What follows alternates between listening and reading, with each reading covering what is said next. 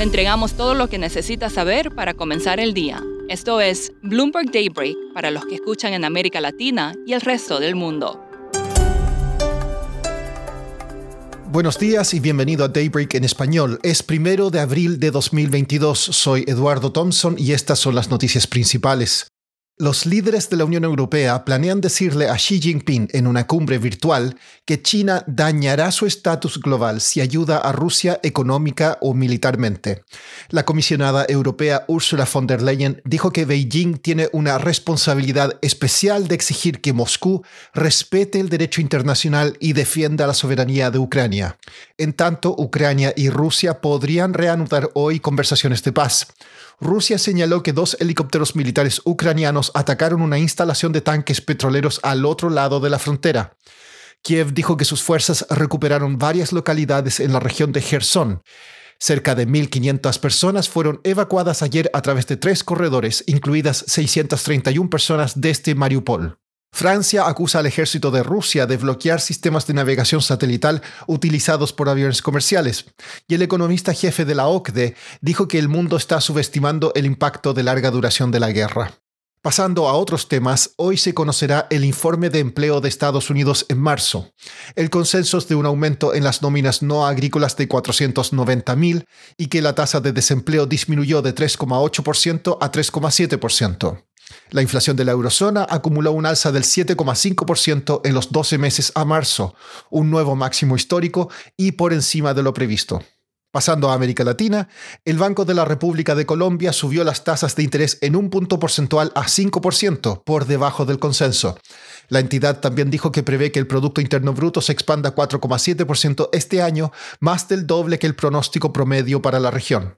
En la República Dominicana, el Banco Central elevó su tasa al 5,5%. El presidente de México, Andrés Manuel López Obrador, dijo que el país reducirá su procesamiento de crudo a 850 mil barriles por día desde una meta de alrededor de un millón para aprovechar el repunte de los precios internacionales. Esto pone en suspenso el objetivo del presidente de producir todo su combustible en casa. El presidente de Venezuela, Nicolás Maduro, recibió una segunda visita en Caracas del fiscal de la Corte Penal Internacional. Se busca trabajar en los términos de un memorando de entendimiento firmado entre las partes en noviembre. Venezuela acordó permitir que la CPI instale una oficina en Caracas para fomentar el diálogo y la interacción. Este domingo será la segunda vuelta presidencial en Costa Rica. Al contrario del resto de la región, estas elecciones no están marcadas por la polarización. Michael McDonald, quien cubre Centroamérica para Bloomberg News, nos cuenta más. Sí, el domingo Costa Rica tiene una elección de segunda vuelta. Hay dos candidatos que están peleando por la presidencia. Tuvimos la primera vuelta en febrero y ahora los dos candidatos que quedaron se van a enfrentar el, domingo. Un candidato es eh, Rodrigo Chávez. Él fue economista del Banco Mundial durante 30 años. También fue eh, ministro de Finanzas por unos seis meses más o menos en este actual gobierno y él se enfrenta contra eh, José María Figueres, quien fue presidente de Costa Rica en los años 90, del 94 o 98. Michael, ¿cuáles son los programas de cada candidato? Sí, los dos candidatos, bueno, por lo menos en términos económicos son muy parecidos. Eh, los dos son muy amigables con los inversionistas. Tienen experiencia, bueno, Rodrigo Chávez tiene experiencia como economista en el Banco Mundial, también como ministro de Finanzas. José María Figueres fue presidente cuando Costa Rica trajo varias empresas eh, extranjeras para invertir en Costa Rica, incluso Intel, que fue una de las inversiones más grandes del país en ese momento. Entonces los dos son como muy parecidos en términos económicos. Los dos quieren reducir el déficit fiscal, eh, quieren continuar con un programa con el Fondo Monetario Internacional. Entonces, en ese sentido, los dos son como muy parecidos y la campaña en esta segunda vuelta se ha enfocado más en, temas de personalidad, quién tiene más experiencia, eh, críticas eh, de uno contra el otro y cosas así, porque los dos son más o menos parecidos en sus, en sus planes de gobierno. ¿Y qué es lo que indican las encuestas?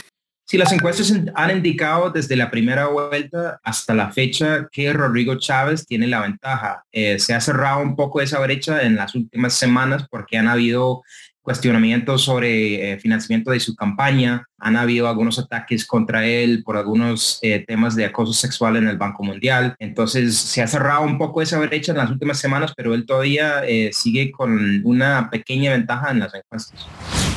Por último, un estudio de los CDC reveló que uno de cada cinco estudiantes de secundaria en Estados Unidos no se identifica como heterosexual y muchos dijeron que enfrentaron problemas de salud mental en el último año. En el informe, alrededor del 22,5% de los encuestados dijeron que eran gays, lesbianas o bisexuales o que se identificaban de alguna otra manera o se cuestionaban su identidad sexual.